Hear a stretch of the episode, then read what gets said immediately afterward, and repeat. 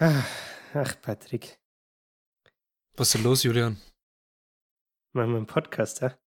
Ja, äh, werden wir wohl gerade aufnehmen oder warum sitze ich sonst vor, mit einem Mikrofon vor meinem PC? Ja, das weiß ich auch nicht. Tja, das äh, werdet ihr nach 22 Uhr erfahren. Okay, erstmal Werbeunterbrechung.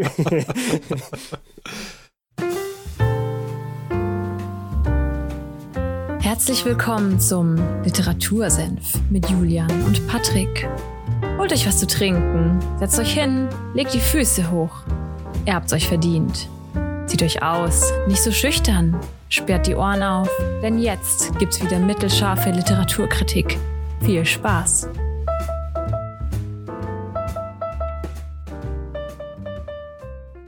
Hallo und damit herzlich willkommen in Folge 38 beim Literatursenf. Heute ist der siebte, zweite und mir gegenüber virtuell sitzt der Patrick.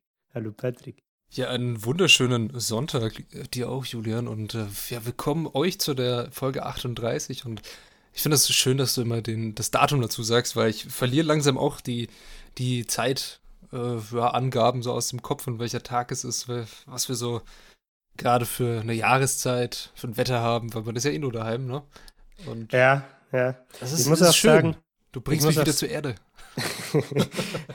nee, eigentlich mache ich das für mich, weil logischerweise produzieren wir die Folgen ja immer vor dem Sonntag, ne? Und manchmal auch nicht nur eine Woche vorher, sondern, keine Ahnung, zwei Wochen vorher.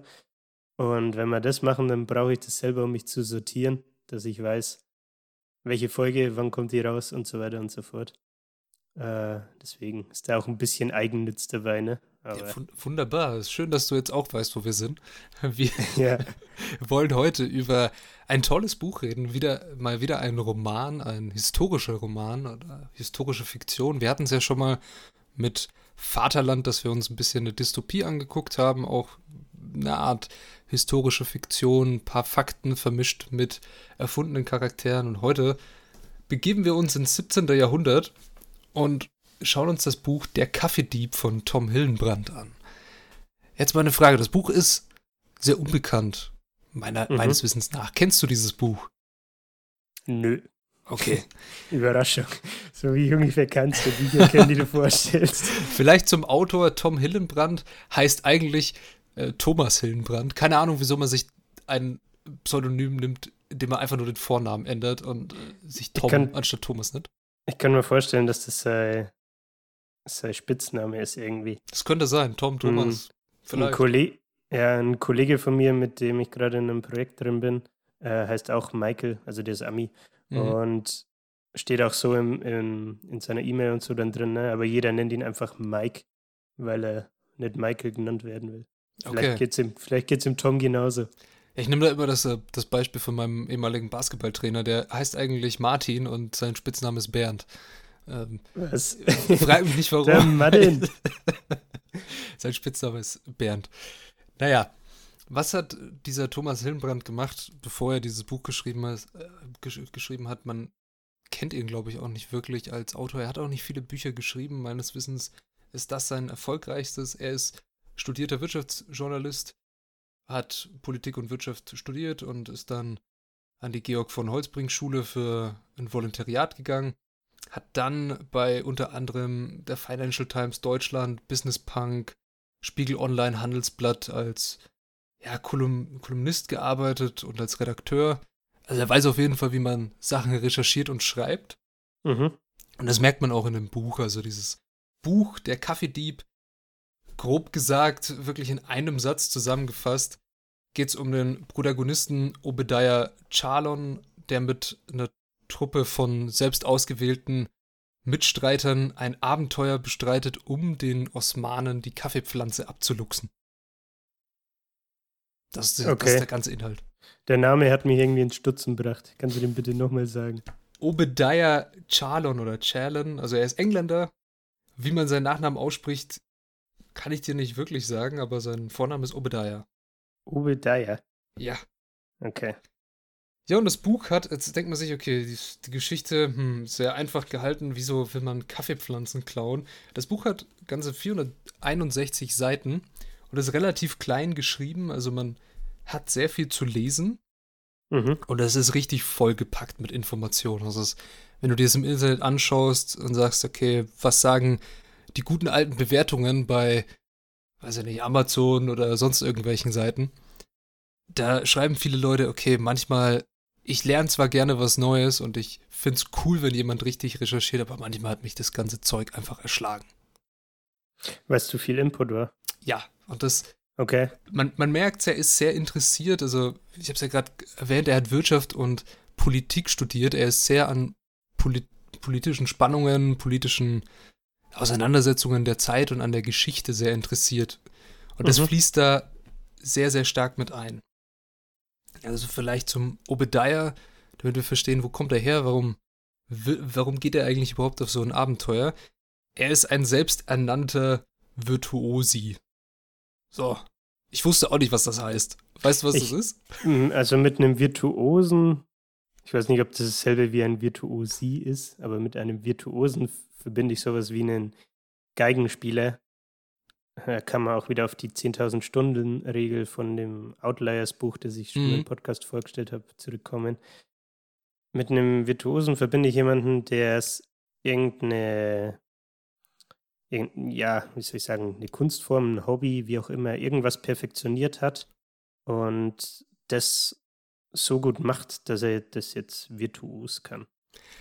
Ja, könnte man, es ist auch die erste Bedeutung von dem Wort gewesen. Also es kommt aus dem Italienischen von virtuoso und heißt so viel wie jemand, das ist ursprünglich war es dafür gedacht, jemanden zu bezeichnen, der, wie du gerade schon gesagt hast, irgendein Musikinstrument gemeistert hat.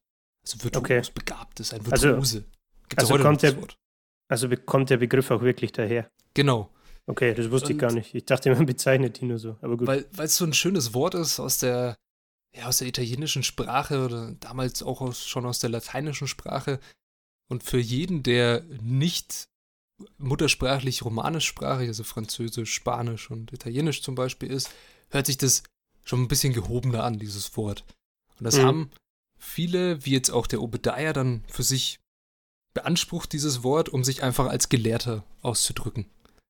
Also wenn er von Virtuosi redet, dann bezeichnet er sich selber als zu dem Kreis der Gelehrten zugehörig. Und in dem Buch wird das Ganze oder wird diese Gruppe der Virtuosi so definiert, dass das Leute sind, die sehr interessiert in allen möglichen Naturwissenschaften, Physik, Chemie, Ingenieurwesen zu der Zeit damals interessiert sind aber selber nichts auf die Kette bekommen haben, dass sie was vorweisen können. Okay. Also, um das zu verstehen, zu der Zeit war Studieren nicht so zugänglich wie heute. Es war erstmal sehr teuer und nur einer sehr geringen Oberschicht vorbehalten, dass man wirklich an eine Universität gehen kann. Wann ist das 17. Jahrhundert? 1600 und hinten steht eine Jahresangabe, glaube ich, drauf. Ich müsste lügen, irgendwann Ende 16. Jahrhundert war das in dem Buch. Okay. Und der Obadiah ja. ist eben so ein Virtuose, er ist interessiert, hat nie studiert, aber hält, heute würde man sagen, ein Netzwerk, er hält eine große Brieffreundschaft mit ganz vielen studierten Menschen. Okay. Und weiß sozusagen über sehr viele Sachen Bescheid. Ja, also, also ist er einfach wahrscheinlich auch gebildet, ne? Ja. So, was Allgemeinbildung zum Beispiel genau. angeht. Also okay. im Vergleich zu der Zeit ist er schon sehr, sehr, sehr gebildet, aber er hat eben nicht das, was er vorweisen könnte, dass er sagen kann, hey, guck mal, ich habe hier einen, einen, Titel von irgendeiner angesehenen Einrichtung und sonst was, sondern mhm. er hat sich das alles selber erarbeitet. Okay. So, und jetzt wissen wir, was er ungefähr macht. Also er interessiert sich für alle möglichen Naturwissenschaften, korrespondiert mit allen möglichen Leuten. Und er ist wie viele Leute zu der damaligen Zeit dem Kaffee verfallen. Also Kaffee gab es vorher nicht in Europa. Er war vielleicht nur in irgendwelchen, ja, keine Ahnung, in irgendwelchen Tagebüchern von Orientreisenden als sehr merkwürdiges Getränk oder tolles Getränk, obskures Getränk. Die Meinungen zum Kaffee haben sich sehr, sehr unterschieden. Das kann man sich heute gar nicht so genau. vorstellen, irgendwie, ne? Weil das so selbstverständlich ist. Irgendwie, ja. entweder, es gibt natürlich auch Leute, die keinen Kaffee trinken, aber entweder man, man fängt halt einmal damit an und führt das Ganze dann auch zu einem gewissen Grad halt, sag mal, für immer fort, ne? Mhm. Oder es gibt eben die Gruppe, die sagt, nee, Kaffee ist nichts für mich, ich brauche oder möchte diesen, diesen, dieses Aufputschen nicht. Ähm, habe ich heute erst ein Video dazu gesehen, wo jemand darüber gesprochen hat, weil er meinte, er hat halt dann keinen Bock, dass danach dieses Down kommt. Dieser Crash. Was, genau, was dazu führen würde, dass er nochmal eine Tasse Kaffee nachtrinken wird oder so. Ähm, deswegen trinkt er lieber gar keinen. Das kann ich auch verstehen, ne? Ja, genau. Und in 1651, hier habe ich es mir aufgeschrieben, ich habe es gerade noch nicht gefunden, hat er das erste Kaffeehaus in England aufgemacht, das war in Oxford tatsächlich. Und das Buch spielt, hier steht es doch mal 1683, also knapp 30 Jahre danach, nachdem das erste Kaffeehaus aus, aufgemacht hat und der Kaffee hat sich rasend schnell verbreitet. Und das Problem daran ist, die Osmanen, also das türkische Reich damals, hatte das Monopol auf Kaffee. Also es gab niemanden sonst, der Kaffee verkauft hat. Nur die okay. Osmanen haben den angebaut und nach Europa geschafft. Heißt, die Europäer waren abhängig davon. Und da steigt dann. Im wahrsten Sinne des Wortes. Genau. Da steigt dann die Geschichte auch nach kurzer Einführung vom Obadiah, wieso er überhaupt auf so eine wahnwitzige Idee kommt, das zu tun, ein. Was er gemacht hat, der gute Mann. Und das ist sehr interessant, weil das sich jetzt gerade, ja, so was ähnliches sich abspielt. Er hat sich bei, an der Börse verzockt. GameStop. ja, ich weiß, yeah.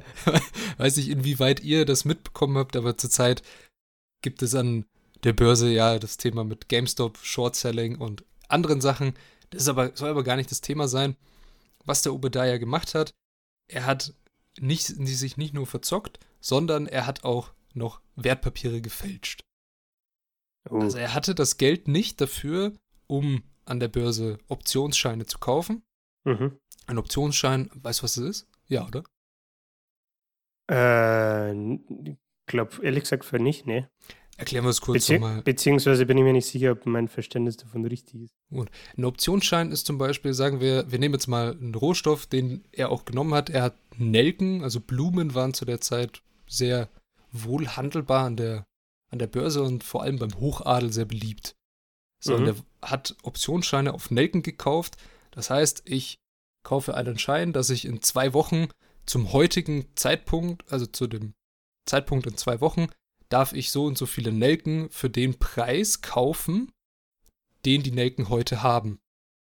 Heißt, wenn heute 200 Euro eine Nelke, darf ich in zwei Wochen diesen, ja, diese Nelken zu diesem Preis kaufen. Also eine Nelke 200. Mhm. Wenn die zu, an dem Tag dann aber 1000 Euro wert ist, weil sie gestiegen ist, darf ich trotzdem die Nelke für den Preis von 200 kaufen. Heißt, ich habe einen Gewinn von 800 Euro. Also sicherst du dir einen Preis zu und spekulierst, dass der genau. Preis von der Nelke steigen wird, damit du Gewinn machst. Genau, und was der gute Mann, warum er das gemacht hat, ist zu der Zeit, das ist jetzt wieder ein geschichtlicher Einwurf und den bekommst du im Buch die ganze Zeit um die Ohren geschlagen, ist, ja, es herrscht ständig Krieg in Europa, also in dem 16., 17., 18. Jahrhundert auch noch. Auch im 19. Jahrhundert, Erster, Zweiter Weltkrieg, wir erinnern uns. Äh, mhm. Es herrscht ständig Krieg. Und zu der Zeit standen die Osmanen vor Wien mit ihrem Heer. Also ich weiß nicht, ob du das noch vage im Kopf hast von dem Geschichtsunterricht. Die hätten fast mal Wien eingenommen. nee. Und naja, der Obadiah dachte sich, aha, die Ostindische Kompanie sollte Nelken nach Amsterdam bringen zur Börse. Die Schiffe von der Ostindischen Kompanie sind alle gesunken. Ha, keine Nelken. So. Preis okay. der Nelken steigt. Weil Verknappung. Mhm. Das andere große Kontor mit den Nelken liegt in Wien. Was passiert, wenn eine Armee eine Stadt einnimmt? Normalerweise macht man da ein bisschen Rabatz, fackelt mir leicht was ab. Und er hat spekuliert darauf, dass die auch diese Handelskontore abbrennen, um dem Feind natürlich zu schaden. Heißt, noch weniger Nelken, Preis noch mehr durch die Decke. Mhm. Er hat aber die Rechnung nicht damit gemacht, dass der König von Polen sich dazu entscheidet, den Wienern zu helfen und die Osmanen in die Flucht zu schlagen. Er hat sich also verspekuliert. Okay. Das war jetzt ganz schön viel hätte, wäre und würde. genau, und das, ist, das ist auch das ganze Buch. Und das sind die ersten 20 Seiten ungefähr. Heißt, okay. du bekommst schon mal ganz viel um die Ohren gehauen. Was er aber noch gemacht hat, und da kommt jetzt das i-Tüpfelchen oben drauf, er hat Wertpapiere gefälscht. Und zwar nicht einen Scheck, sondern einen Wechsel. Ein Wechsel, um den Unterschied zwischen einem Scheck zu erklären. Ein Scheck ist etwas, das stelle ich dir zum Beispiel aus, sage, okay, du kriegst von meinem Konto, kriegt der Julian 20 Euro. Mhm. Dann kannst du zur Bank gehen, die zahlen das dir aus. Du kannst aber nicht zum Sepp gehen, dem Sepp den Scheck geben und sagen, hier, den kannst du jetzt einlösen, weil der Sepp bist ja nicht du. Also okay. Also ist nicht übertragbar. Ja, ja. Ein Wechsel schon. Da sagt eine Bank, aha, du bekommst eine Auszahlung von 100 Euro. Du kannst sie in jeder meiner Filiale einlösen und es ist egal, welcher Mensch diesen Wechsel einlöst. Heißt, ich kann den dir auch als okay. Geldmittel übertragen. Mhm. Und der Obadiah hat sich von einem Schmied und einem Drucker, also von einem Drucker, dass sich diese Wechselpapiere anfertigen lassen und von einem Schmied den Prägestempel der Bank, um diese Wechsel selber zu fälschen. Mhm. Die sahen täuschend echt aus.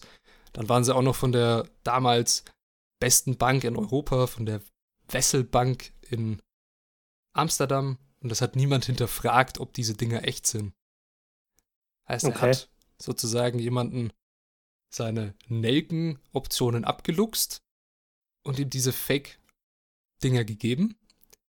Aber dann hat er sich verspekuliert, ist dann aus dem Land geflüchtet, weil er natürlich auch kein Geld mehr hatte. Die Optionsscheine waren ja, äh, wertlos, beziehungsweise hätte er draufzahlen müssen und hatte Schulden. Mhm. Dann kam er in den Knast in Amsterdam, weil er versucht hat, an der Börse nochmal mit gefälschten Sachen was sich zu holen. Und wurde von der Ostindischen Kompanie aufgegriffen. Und die Ostindische Kompanie ist damals, also die ist auch in so alten Piratenfilmen oder sowas, wenn es um Indien und ähnliches geht, ist die immer mit dabei, entweder als Bösewicht oder als einfach starke Handelsflotte. Keine ja, Ahnung, Europa, wenn ich ehrlich bin. Echt? Jetzt so in nee. Europa die größte Macht gehabt an ja, Handelsvolumen. Okay. Und er stand dann sozusagen in der Schuld eines der Vorsitzenden. Die heißen ganz schön äh, beschönigt und verblümt äh, Senior 16, also die 16 oberen Männer.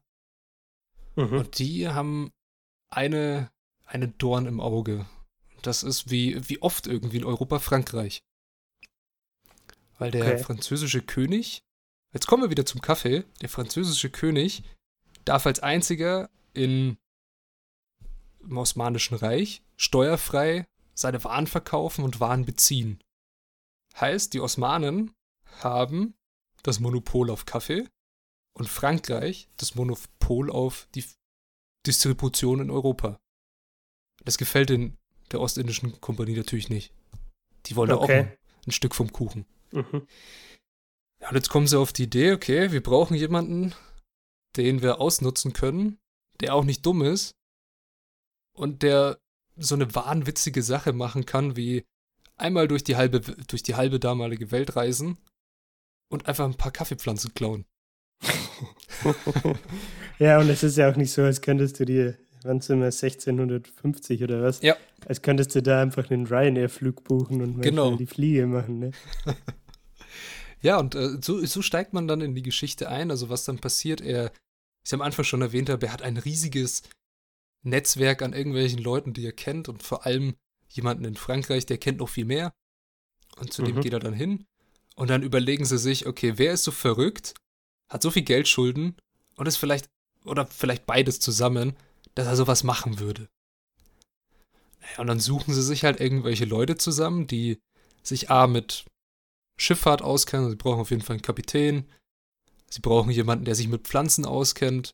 Überleg mal, wie bringe ich Pflanzen von dem Osmanischen Reich, also sagen wir mal Istanbul und dann noch weiter in den Orient hinter, da wurde der Kaffee damals angebaut, bis nach Amsterdam mit einem Schiff. Mhm. Zu 1683. Ja, ja, das ist schon ja. eine waghalsige Operation. Gute, gute Hafenrundfahrt kannst du da machen. Eine sehr entspannte Hafenrundfahrt. in diesem Buch, also das ist tatsächlich auch das, was ich immer in diesen äh, vielen Rezessionen gelesen habe, dass die Vorbereitungen sind sehr, sehr ausführlich beschrieben. Also es geht wirklich um den Puls der Zeit damals. Was ist möglich? Was kann ich machen?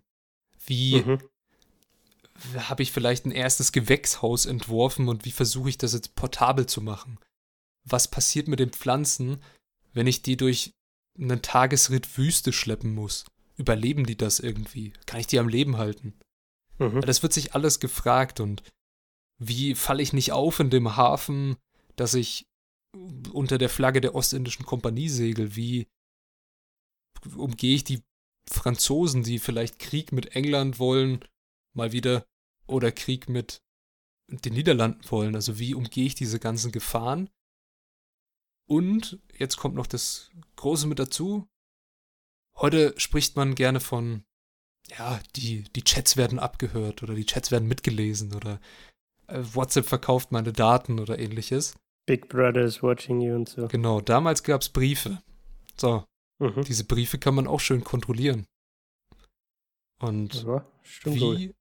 kann ich meine Informationen mit meinen Verbündeten teilen, ohne dass jemand, der vielleicht die Briefe mal aufmacht und reinschaut, das lesen kann? Also wie chiffriere ich meinen Text? Das ist auch ein sehr großes Thema in dem Buch. Wie gehe ich in der Kryptologie vor? Und das ist sehr interessant. Okay. Also es gibt den, äh, wir reden hier von ja, einem König in, in Frankreich und zwar zu der Zeit des Sonnenkönigs ähm, von, hey, heißt, hieß er Louis? Louis, äh, Louis der 16. oder ähnliches? Ich, du fragst Sachen. Müssen wir, mal, müssen wir mal beim Herrn Wittel durchklingeln. auf jeden Fall. der Sonnenkönig war auf jeden Fall der 16. Aber ob es ein Louis war oder ein Louis, das ist eine gute Frage.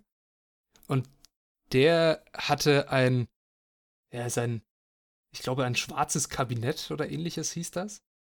Mhm. Also es ist äh, auch sehr ausführlich beschrieben und ich könnte in, in jeder Form, in der ich es hier heute wiedergeben würde, wäre es dem nicht gerecht, wie ausführlich er das alles beschreibt.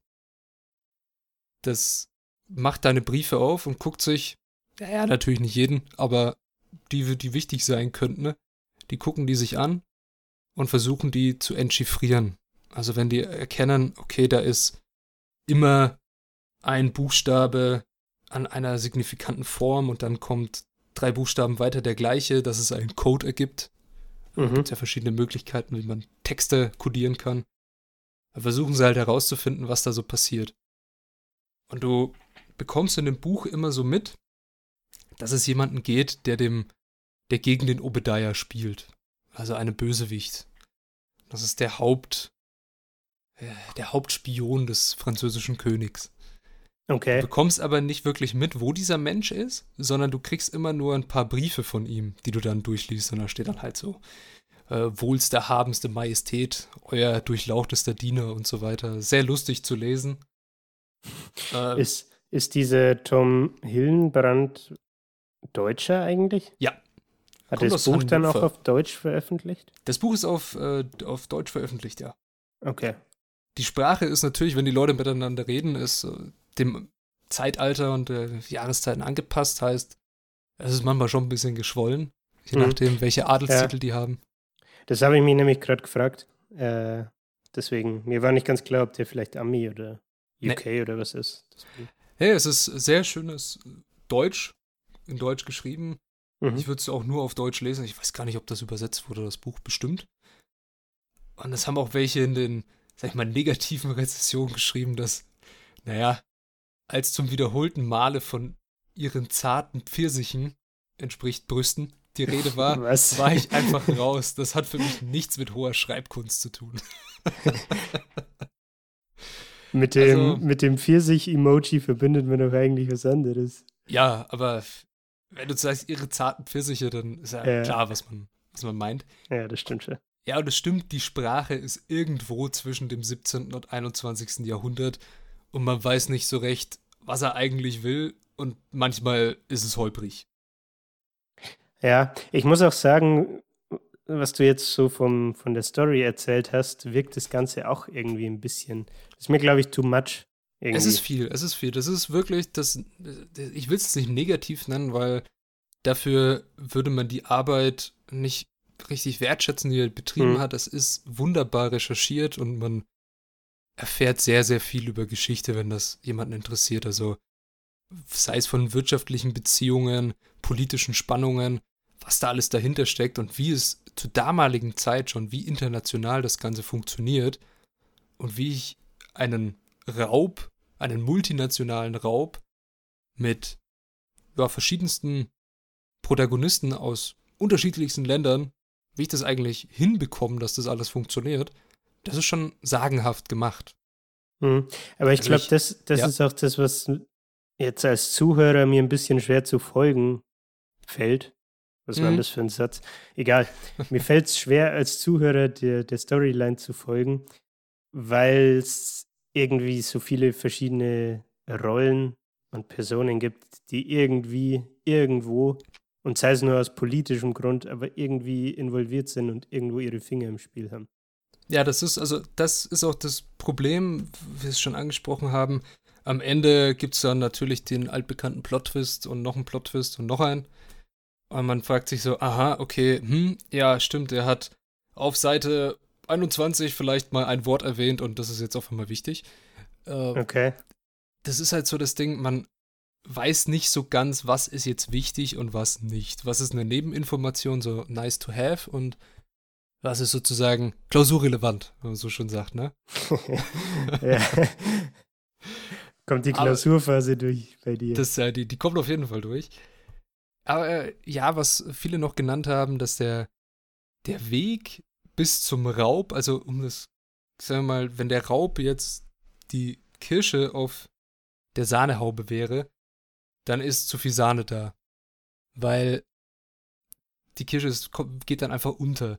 Du Mhm. hast am Ende nicht diese Befriedigung, dass du sagst, boah, dieser Raub war jetzt so geil, dass ich dieses ganze Ding, was ich mir jetzt hier durchgelesen habe, über Planung und wie schaffe ich eigentlich so eine bescheuerte Pflanze unterhalb von einem Schiff durch den Suezkanal und wie tarn ich das Ding, äh, dann ist die Pflanze halt auf einmal da und du denkst so, okay, das ist jetzt aber ein bisschen jetzt. dürftig. Ja, ich glaube, ich glaube, dadurch, dass er, ich sag jetzt mal Vorspiel, mit dem Vorspiel so viel Input liefert und es schon so aufbauscht, Bist du so ermüdet, dass du gar keine Lust mehr auf den Akt hast, ne? so, so ungefähr.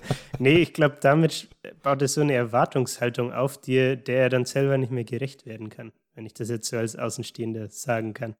Ja, ja, in gewisser Weise schon, wenn man sich darauf sehr freut, dass man das Buch abhängig von, sag ich mal, dem Höhepunkt macht. Wenn man das Buch betrachtet als komplettes Werk von vorne bis hinten und jede, jeden Abschnitt einmal gleich nüchtern betrachtet, ist das Buch toll, weil Mhm. er das schafft, was wenige Bücher, die so einen historischen, so eine historische Fiktion besprechen oder auch in sich drin fassen, äh, ja, er schafft, er schafft es einfach hinzubekommen, dass du in diese Zeit eintauchen kannst. Also wie es Mhm. in, ist, in der Zeit zu leben. Das bekommst du wirklich mit. Ja, das finde ich dann aber wiederum cool, muss ich sagen. Also, wenn er es schafft, das dann auch wirklich beim Ja. Leser rüberzubringen. Ne? Also ein paar Weil- Sachen sind natürlich ein bisschen so, okay, cool, das war jetzt ein bisschen too much, aber hm. Ja, ja. Aber Ja, die aber ich mein- Gerüche, Farben, Sozialstrukturen, alles, das ist super umgesetzt. Ja, genau. Oder auch wie, wie die Menschen Sind. miteinander, ja, genau, erstens sind und zweitens miteinander interagieren und Ja. die äh, auch zwischen Ländern die Beziehungen und so weiter. Ne? Also auch das, der, der kulturelle Part trifft es vielleicht ganz gut. Ja, die Wichtigkeit von Information, Netzwerk, äh, wo bekomme ich irgendetwas her, wenn ich es brauche, wen muss ich fragen, sei es auch Gibt kein Google, ne? in einem anderen Land. Also wie, wie hat das damals funktioniert? Ja, Wenn man das wissen will, weil, wie du gerade schon gesagt hast, heute gehst hin, nimmst dir irgendeine Suchmaschine, sei es Google oder DuckGoGo, gibst da ein, bitte. ich möchte das und das finden, wo muss ich hin? Dann sagt es dir das Programm. Ja. Damals hast du Feder und ein Tintenfass und ein Blatt Pergament und dann, hm, schauen wir mal. Ja, und das, selbst das hatte ja wahrscheinlich auch nicht jeder, ne? Das kommt genau. auch noch dazu. Ja, und es gibt auch ein paar Zitate aus dem Buch, gibt es wenige, weil ja, das Buch nicht so wirklich mit, sag ich mal, Zitaten arbeitet. Du hast, wie wir schon vorhin gesagt haben, eine Sprache irgendwo zwischen 1700 und heute. Äh, was rauszuziehen, wäre jetzt irgendwie, ich weiß nicht, ist einfach nichts drin, was man rausziehen müsste. Mhm. Aber es gibt natürlich sehr viele lustige Zitate auch über den Kaffee. Ne? Was unter anderem auch wichtige Männer mal gesagt haben zum Kaffee. Das wird okay. im Buch auch deutlich, dass viele mhm. den Kaffee blöd finden, viele gut. Und ein Papst hat nämlich mal zum Kaffee gesagt, dieser Satanstrank ist so köstlich, dass es eine Schande wäre, ihn den Ungläubigen zu überlassen. so. Was? Und da okay. kommt jetzt das Ding, wer sind die Ungläubigen? Richtig, die Muslime in der Hinsicht. Weil okay. Sie glauben nicht an das Christentum. Heißt, sie sind ungläubig. Sie mhm. haben das Monopol auf den Kaffee. Hm. Wäre eine Schande, es denen zu überlassen, ne? Also es haben viele Leute Interesse daran, den Kaffee auch mitzubesitzen. Ja, ja, stimmt eigentlich, ne? Ja. Hat man, ja gut, ich kenne jetzt die, die, die geschichtlichen Hintergründe nicht, ne, aber das hat man irgendwie so gar nicht, gar nicht im Schirm. Also, ja, wir haben, musst du überlegen, wir haben 1683, da gab es noch kein, Amerika war noch nicht entdeckt, ne? Also Kolumbus hat es noch nicht rüber geschafft. Da. Das stimmt, haben, das kommt auch noch dazu. Da das habe ich jetzt gar nicht bedacht. Ah, doch, der hat schon rüber geschafft, 1495, ne? Ja. Keine Ahnung. Ja, haben wir wohl ein Geschichte bisschen, war nicht meine Stärke. Haben wir wohl ein bisschen Scheiße gelabert, aber es wurde noch nicht erprobt, ob wir, ja, ob wir den Kaffee da anbauen können oder nicht. Und das andere Problem war natürlich, die Osmanen haben kein Saatgut hergegeben. Mhm. Also die haben, bist ja, bist ja blöd, wenn du dein Kapital verkaufst, ne? Ja, klar. Damit würden sie ja ihre Einnahmequelle irgendwie töten. Ja, und du hast, du hast vorhin noch das Thema Vorspiel angesprochen. Da gibt es ein wunderbares Zitat auch mit Kaffee. Ja, Kaffee sehr, fördert. Ja, sehr ja. sexuell aufgeladen heute. Auf jeden Fall. Kaffee fördert die Potenz. Nach zehn Tassen Kaffee kann man die zitternden Hände sehr gut beim Vorspiel einsetzen. Was? ich weiß, frag mich nicht, wo ich das her habe. Okay. Ja. ja, das können wir mal so stehen lassen, würde ich sagen. Auf jeden Fall. Ja, und das Ding, um was es sehr viel geht in dem Buch, sei vielleicht noch gesagt, es sind Kaffeehäuser und ihre Wichtigkeit zu der damaligen Zeit. Vor allem in England. Mhm. Und da gibt es auch ein, ein, Zitat, das ist jetzt auf Englisch, aber es fasst das ganz gut zusammen, was man da so gemacht hat in so einem Kaffeehaus. Coffee houses make all sorts of people sociable. The rich and the poor meet together, as also do the learned and unlearned. For here an inquisitive man that aims at good learning may get more in an evening than he shall by books in a month. Aha, aha, aha. Also bist was, was heißt denn inquisit? Was inquisitive? Inquisitive? Was ist denn das für ein uh, Wort? Was heißt das? Hilfe. Ich mal schnell googeln. Inquisieren heißt sowas wie Inquirieren. Ja, inquirieren oder inquisitieren, äh, untersuchen, nachforschen, Inquisition beispielsweise. Du, die Inquisition war ja auch eine Erforschung der, der Hexen. Aber das ist ein anderes Thema. Aber jemand, der einfach interessiert ist. Okay, okay. Also, er, er nutzt das Kaffeehaus, um von anderen Leuten, die vielleicht mehr Lebenserfahrung haben, Informationen Klar. abzugreifen. Ja, das äh, merkt man auch beim Obadiah. Also, du begleitest ihn ja auch immer so, was er so treibt. Seine, seine Tagesroutine ist Kaffeehäuser besuchen. Okay. Er besucht das Kaffeehaus an der Börse. Da bekommt er mit, wie stehen gerade die Kurse, ohne jemals selber im Parkett zu sein. Er mhm. besucht das Kaffeehaus am Hafen. Da bekommt er mit, wie steht's in den, Äußer in den Ländern, was sagen die Händler. Gibt es Krieg mit Frankreich? Wie ist die Spannung? Er besucht die Kaffeehäuser bei den politischen Menschen, sei es am Gericht oder sonst wo, und dann besucht er noch mhm. eins an der Uni. Und er hat da überall diese sozialen Gruppen und greift die Informationen ab. Okay. Und er ja. hat auch ein äh, Postfach in, glaube ich, jedem zweiten. Also da kann man ihm Briefe hinschicken. Das ist der andere Vorteil eines Kaffeehauses, da kannst du Briefe hinschicken oder deine Adresse rauszurücken. Also waren Kaffeehäuser zu der Zeit eigentlich das, was heute das Internet macht. Ja. Eine Möglichkeit, so um sich äh, flächendeckend zu vernetzen und ja, auszutauschen. So eine Art aus guter alter Wirtschaft und ein bisschen Postfach. Sehr gut. Ins Wirtshaus wird gange. Ja, das war es eigentlich auch zu dem Buch. Okay. Ich wollte zum Thema Kaffeehäuser noch äh, Gerne. sagen. Wir haben ja schon zweimal über Ferdinand von Schirach im Podcast gesprochen, ne? Mhm. Und als ich Kaffee und Zigaretten vorgestellt habe, habe ich mir so ein paar Interviews zu ihm angeschaut, weil mich aufgrund von seinem Schreibstil interessiert hat, wie er als Typ, als Person so drauf ist. Und in dem einen Interview hat er so erzählt, dass er, der hat auch den Begriff Kaffeehäuser verwendet. Den, keine Ahnung, hatte ich vorher eigentlich nicht so wirklich am Schirm, muss ich sagen. Er ist Österreicher, oder? Nee, ist, äh, ich glaube, gebürtig Weiß ich jetzt gar nicht. Er, er wohnt, glaube ich, in München. Ich weiß aber so. nicht, ob er da geboren ist. Ich, ich, hab, ich verbinde mit dem, mit dem Begriff Kaffeehäuser irgendwie Wien. Ich weiß auch nicht warum. Vielleicht sein, wegen der Sachertorte. Sein, aber hoffentlich erzähle ich jetzt keinen Schmarrn. Ich glaube, das haben wir im Fall Colini, äh, das, die Folge habe ich mit der Anna gemacht gehabt. Äh, sein Groß, sein Vater oder sein Großvater, ich glaube, sein, einer von beiden, ähm, war in Wien bei den Nazis hatte der irgendeine Rolle. Tatsächlich. Vielleicht ist, da kommt daher auch die Connection, dass er.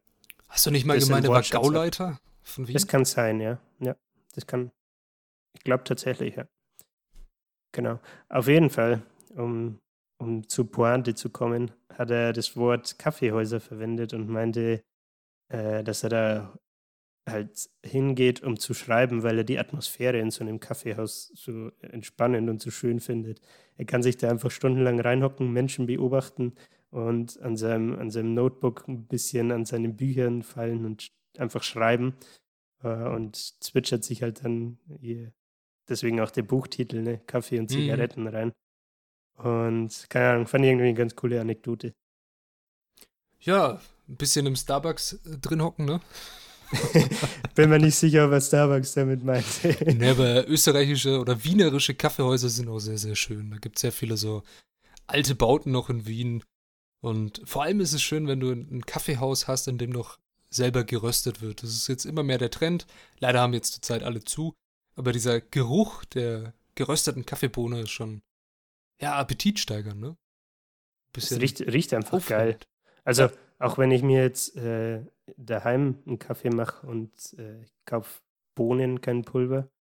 Äh, auch das, wenn du irgendwo rumstehen hast, im, im Schrank oder so, das riecht einfach geil. geil ja, bei geil. den Bohnen, da hat, da hat man noch was, da hat man noch die, ja. hat man noch den Grundstoff in der Hand, ne? Ja, weil das Suchtmittel direkt. Das gute Suchtmittel. Ja, ja abschließend perfekt. zu dem Buch vielleicht könnte man sagen, dass jeden, den ein spannender Wirtschaftskrimi interessiert und der auch ein wirklich prall gefüllter Historienroman, den, den, wenn das einen nicht abschreckt, dann ist das Buch für jemanden etwas. Und ist natürlich auch wunderschön von ihm zusammengefasst, wie die Gerüche, Geräusche, Farben der damaligen Städte London, Amsterdam und auch der weit entfernten Orientstädte, also man bekommt auch so ein Kontrastmittel, so wie trinken die Engländer ihren Kaffee und was machen eigentlich die Osmanen damit? Was machen die denn? Tja, sie oh zelebrieren es richtig. Also sie, der Obadiah wird da konfrontiert mit einem, ich weiß gar nicht, was er ist, er ist auf jeden Fall ein Osmane, der lädt ihn ein in ein Kaffeehaus und da wird der Kaffee richtig zelebriert, also das Getränk wird frisch aufgebrüht. Es wird, ich weiß nicht, ob du das mal gesehen hast, äh, das macht man in heißem Sand mit so einer Zinn oder einem Kupferkessel. Da wird der Kaffee dann zum Kochen gebracht, schonend. Ja, und dann wird er nee. getrunken und die Engländer machen das ganz merkwürdig. Die brühen den vor, füllen den in Fässer ein und wärmen den dann wieder auf. Also eigentlich hast du einen kalten Kaffee, den du aufbrühst. Wenn okay. du schon mal kalten, abgestandenen Kaffee getrunken hast, weißt du, wie der schmeckt. Nämlich scheiße. Kann man drüber streiten. Äh, ich lasse meinen Kaffee tatsächlich öfter mal stehen und trinke dann kalt. Also. Ja, dann musst du aber einen Eiswürfel reinhauen, sonst geht da nichts. Oh, im Sommer, Alter. Schön. Äh, Schön. Eiskaffee selber machen. Oh, das ist geil. ja, aber wie gesagt, für jeden, den, der Interesse an Wirtschaft hat und auch an der Geschichte, es ist wirklich ein tolles Buch und das ist mal in meinen Augen, als ich es letztes Jahr gelesen habe, war es seit langem mal wieder ein schöner Roman, in dem man richtig eintauchen konnte. Fand ich gut. Hat mir okay. gefallen. Ich muss sagen, ja gut, du hast gesagt, das ist ein historischer ja. Roman. Ne? Ich hätte irgendwie erwartet, dass, dass es nicht so sehr ums Wirtschaftliche und dieses, wie nennt man das dann? Heißt es interkulturell? Nee, interkulturell das, ist es nicht unbedingt. Das ist ja, so ein bisschen Europapolitik. Okay. Politik, dann nehmen wir halt Politik. Ich hätte nicht gedacht, dass es so wirtschaftlich und politisch aufgeladen ist, sondern hätte irgendwie eher gehofft, dass man, keine Ahnung, zum Beispiel zu, zu so ja, Kleinigkeiten wie, was du jetzt vorhin erzählt hast, wie, wie trinken die Osmanen den oder so, dass man ein bisschen, keine Ahnung, dass es einfach mehr eine Story ist und nicht so, so wirtschaftlich, so eine wirtschaftliche Inputschelle. Ja, die ist, äh, ist schon ein bisschen, also die wirtschaftliche Inputschelle ist, die schwebt so als die große böse Wolke ein bisschen über der schönen Geschichte. Okay. Die dir dann ja, ganz am Ende schön die Tour vermasselt, ne? Aber ja, du hast, du hast immer noch eine schöne Geschichte dabei. Und ja. je nachdem, wenn man den, man kann jetzt drüber streiten, ob man den Obadiah als äh, Pers Person oder Figur toll findet oder nicht. Er ist manchmal ein bisschen anstrengend ähm, weil er eben so ein von sich aus behaupteter, ein Gelehrter zu sein und er verhält sich dem auch, dementsprechend auch ein bisschen hochnäsig. Das mhm. kann an manchen Stellen sehr holprig sein. Ja. Beim, meinst du jetzt vom Lesefluss her? Ja, nicht vom Lesefluss, sondern ein bisschen so vom Interagieren mit Menschen. okay. Da fragt man sich dann so, okay, du Esel ist dabei. okay. Ist ja, ja, gut. Ist, aber das passt zu seiner Person, also ist die Person auch gut geschrieben. Ja. Äh, aber wie gesagt, manchmal sind die Charaktere ja ein bisschen unsympathisch gewählt, aber das kann auch dementsprechend so sein, weil sie einfach richtig in die Zeit eingeordnet sind mhm. und es heute nicht mehr so ist. Und du ja, diese ja. Konfrontation einfach nicht magst. Das kann dann auch sein. Ja, ja, klar. Okay, ja, gut. Äh, Julian, was machen wir nächste Woche? Oh. Ich hab, ich bin Amazon zum Opfer gefallen. Du bist Amazon zum Opfer gefallen. Ja. Du, also bestellt oder bist du CEO? Jeff Bezos hat aufgehört. Uff. Wenn du ja. Zweiteres bist, dann äh, bin ich dein bester Freund. Sehr. Wollen wir Freunde sein? nee, äh, ich bin dem Kunden, die dieses Buch gekauft haben, kauften auch das äh, Menschen, die diese Sachen gekauft haben, kauften auch das. Was hast du gekauft? Äh, das, das Buch nennt sich 100 Dollar Startup und ich hab's, ich kenne den Autor oder kannte den Autor vorher nicht. Ich habe es eigentlich nur gekauft, weil ich das Cover ziemlich cool fand. Äh, okay. und weil mich der Titel natürlich angesprochen hat. Und ich muss sagen, ich wurde sehr, sehr positiv überrascht, weil die Inhalte sehr gut und strukturiert sind. Du bekommst zwar auch ein bisschen so eine Input-Schelle, weil es wirklich viel ist, aber ich finde das nicht negativ, sondern gut, weil man dann viel aus dem Buch mitnehmen kann. Ne? Mhm. Und ich finde tatsächlich den Schreibstil von dem guten Mann ziemlich geil. Also das hätte ich bei so einem, ja, ich nenne es mal Sachbuch, äh, ist es ja nicht erwartet. Und ja, seid gespannt, Leid. Ich bin mehr als gespannt. Gut. Und mhm. ich äh, wünsche euch eine schöne Woche und danke wie immer, dass ihr eingeschaltet habt.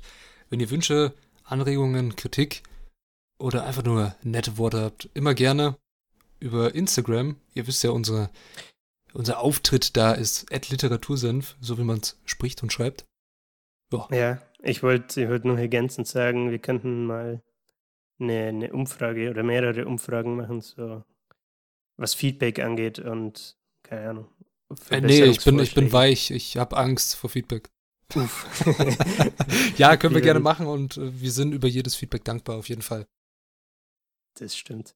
Jo, Patrick hat schon gesagt, danke fürs Hören, dass er mal wieder, dass ihr uns mal wieder 44 Minuten eurer Lebenszeit gewidmet habt. Ähm, wenn ihr uns supporten wollt, dürft ihr den Podcast natürlich gerne weiterempfehlen. Ihr dürft uns auch gerne auf Instagram folgen, was der Patrick gerade schon angesprochen hat. Äh, da machen wir neben Snippets aus dem Podcast noch Reels haben wir jetzt angefangen, stimmt's, Patrick? Schöne Reels. Ich bin äh, so fasziniert von meiner ja, äh, Social Media Künste. Begabung. Oh ja, yeah. jetzt geht's richtig steil. Nee, da, da, kriegt er auch noch ein bisschen Podcast-Content, äh, abhängig von der Audio, unabhängig von der Audiospur, so rum. Und ja, jetzt bleibt mir eigentlich nichts mehr zu sagen, außer Servus und bis nächsten Sonntag. Ne? Adieu. Haltet die Ohren steif. Cheers.